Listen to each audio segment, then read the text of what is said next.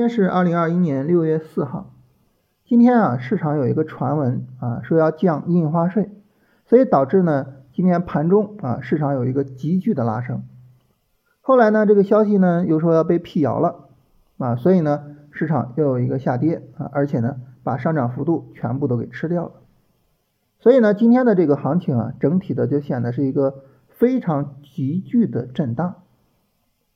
那在这种行情背景下，我们怎么去做处理呢？考虑两点啊，第一个呢，就是我有钱去买股票，那这个呢，就不要太着急啊，等市场稳定一下，等市场一个三十分钟下跌啊，它走出来比较充分的下跌，然后我们来看市场对这个消息的反应。目前呢，这个市场的三十分钟呢，它是走了三根 K 线的下跌，两根阴线，一根阳线啊，后面呢再走三四根 K 线。就基本上呢，行情就比较明朗了，啊，跌不下去，该买就买，啊，真的急跌下去了，这个时候呢就老实一点。第二个呢，就是针对我已经有持仓了，那我持仓的个股怎么办呢？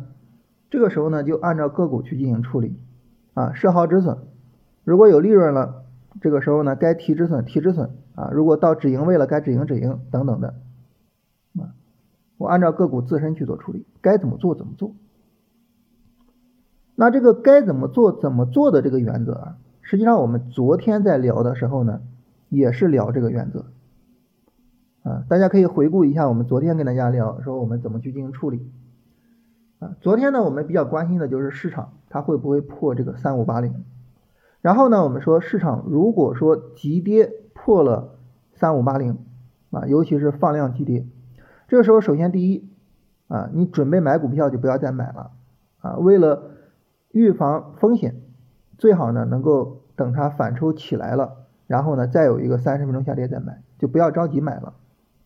第二呢，如果你手里边已经有持股了，尤其是呢我们在呃周三下午还有周四早晨的直播啊，都跟大家聊，比如说去做白酒。如果你手里边有这样的持股了，那怎么办呢？该怎么处理怎么处理，按照个股。按照 ETF 的走势去进行处理，这个时候不要管大盘，大盘破位你不要管它。为什么不要去管它呢？首先第一个就是，当你不去管它的时候，就意味着呢，第一你手里有钱，第二呢你手里也有股票。这个时候呢，大盘无论是继续跌，还是呢它突然大涨起来，啊，那这个时候呢你的处理都能够比较舒服，是吧？它急跌，你手里有钱啊，对不对？你仓位没有那么重啊，它大涨起来啊，那今天呢实际上就是一个低开，然后呢大涨起来一个情况，对不对？那这个时候呢你也不会着急，因为你手里边有股票啊，所以我们昨天说呢进可攻退可守。第二个不卖股票的原因是什么呢？就是个股或者是板块有可能会走独立走势。我们看白酒是吧？那今天呢实际上就是一个很强的独立走势。走的非常好，所以呢，就是这么一个简单的核心的原则，任市场怎么涨跌，我就是按照我的条件去处理我的持仓。当你按照这个简单原则来的时候，整体上呢，你的交易处理没有那么复杂，同时呢，它又是非常有效的，就这是一个很舒服的状态。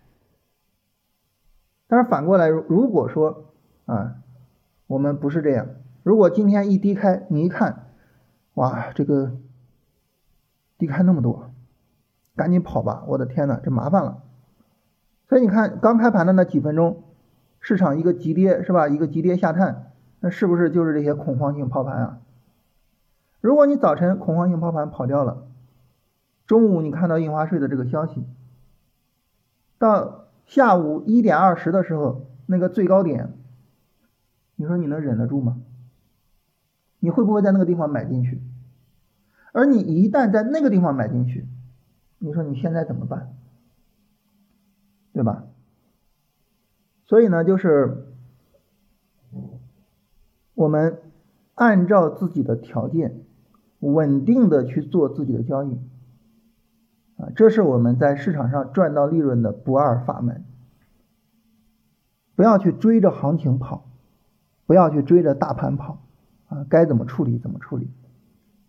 啊，这个事儿呢，跟大家呃特别的聊一聊。我觉得今天是聊这个话题的好机会啊，因为今天的行情确实也是起伏特别大，是吧？然后呢，我们说大盘呢，基本上刚才也说清楚了，是吧？现在大盘整体上还是在调整过程啊，所以呢，大盘还是在买入区域啊，包括呢，我们之前说特别强啊，然后没有明显调整的国证两千，现在呢，慢慢的也走出调整了啊，三十分钟上也走出来三十分钟的下跌 N 了啊，所以这个时候呢，这个明天啊，如果说三十分钟下跌，整个还是比较稳定的啊，不急跌啊，然后呢，这个时候该怎么做怎么做就可以了。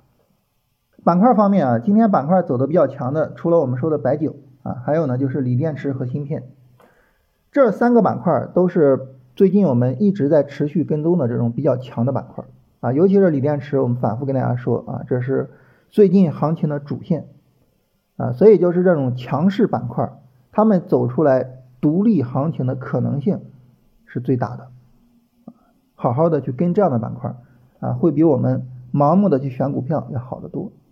啊，聊完这个，我们来看大家的问题啊。有朋友说这个声音比较小啊，这个呢，我我尽量离话筒近一点。昨天可能离话筒离得有点远。然后六零零八四四有没有调整到位啊？丹化科技，呃，这只股票的调整呢还不是特别的充分啊，但是呢六根 K 线也差不多了哈。这只股票最好能够有一个充分的三十分钟调整再去做买入啊，也就是周一再跌一下。然后呢，跌不下去可以再做买入啊，而它调整已经很接近充分了哈。这个股票之前炒呢，是因为可降解塑料炒的。然后上海贝岭，上海贝岭这个呢，它谈不上是龙回头啊，因为它前面呢没有那么强的上涨啊，所以呢谈不上是龙回头啊。但是呢，这个股票它本身处于芯片半导体这么一个板块。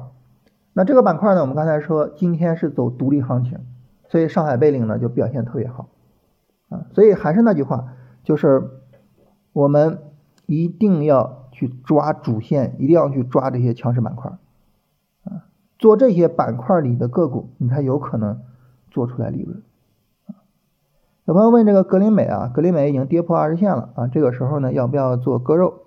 这个跌破二十线它很正常啊，它没有什么奇怪的。啊，你在波段持仓的过程之中啊，它走出来这种调整啊，很正常。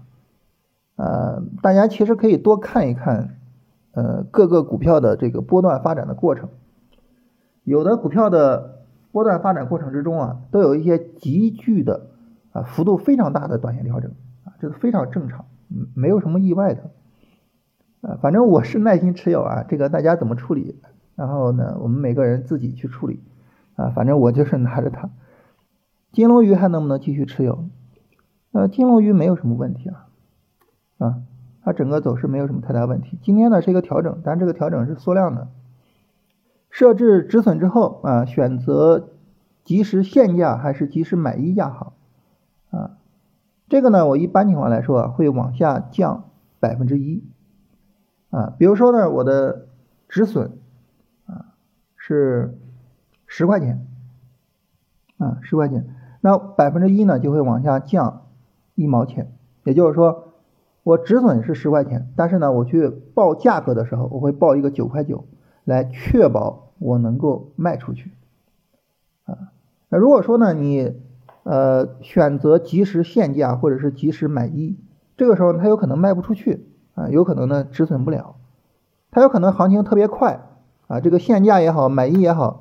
啊，很快就过去了，也有可能呢，买一上面这个仓位不够啊，你想卖一百手，买一上只有十手或者只有二十手，卖不出去，止损的时候你卖不出去，那比较麻烦是吧？所以我一般情况来说都会让百分之一出来。啊，有朋友问说这个你是用什么软件看盘的啊？我我我就是用那个最普通的免费的通达信，我从来没有使用过收费软件啊。郑州煤电。啊，这只股票，这位朋友问算不算弱转强？